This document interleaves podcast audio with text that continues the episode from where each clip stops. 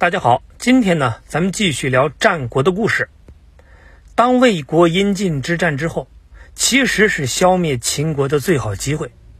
魏国只要凭借西河这个根据地，居高临下，大军可以直冲渭河平原，灭秦是易如反掌。即便不能灭秦，夺了大部分土地，那也是可以的。天下一半的地利，那就会掌握在魏国的手里。一旦这些土地做一下整合，一统天下就只是一个时间问题。但是魏武侯恰恰在秦国最虚弱的时候放过了他们，而且从此之后，魏国是永远失去了这个千载难逢的机会。魏国被齐国、秦国、楚国三面包围，最怕的就是长期跟三方低烈度的冲突，因为那样的话。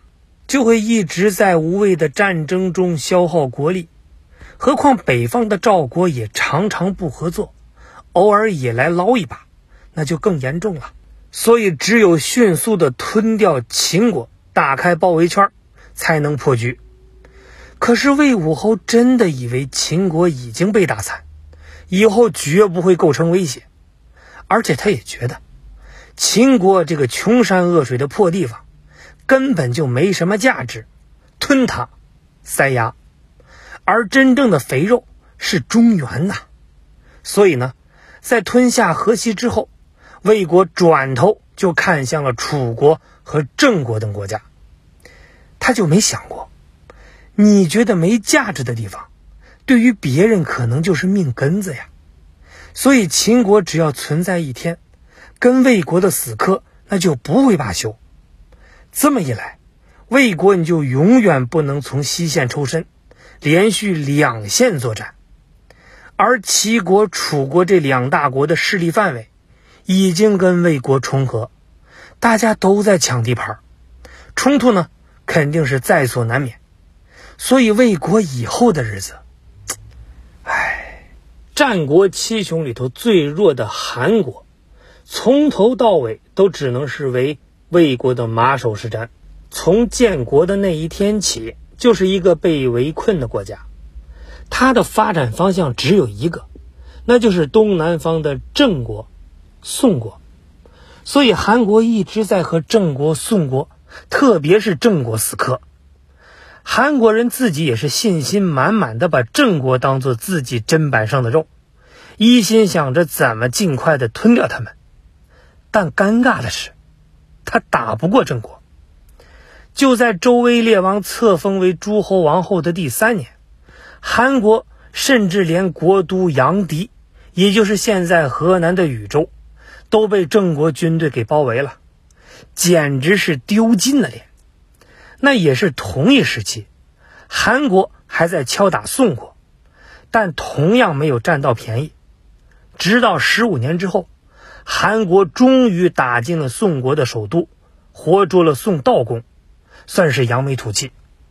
那还有赵国，就跟魏国的关系就很微妙。一方面，魏国的叶县是牢牢卡着邯郸的咽喉，挡住了赵国向中原扩张的路，所以赵国一直有收拾魏国的冲动。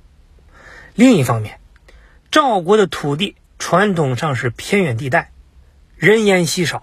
经济落后，根本就没有能力和魏国正面刚，所以和魏国合作是早期的必然。但是从来都是好处被魏国拿走，赵国只是跟着跑腿儿，那长久下来，怨气也是越积越多。所以早期韩赵魏三家合作大于闹别扭，比如三家联合讨伐齐国，俘虏了齐康公，后来呢？又联合攻打楚国，打的楚人是丢盔弃甲，占了大片土地不说，抢过来的大梁，也就是现在的河南开封，还成了魏国的新首都。三晋联军继续推进，直逼楚国的腹地。楚悼王是赶紧派人到秦国求援，秦惠公是一点没耽误，直接派兵攻打韩国。三晋是赶紧回撤。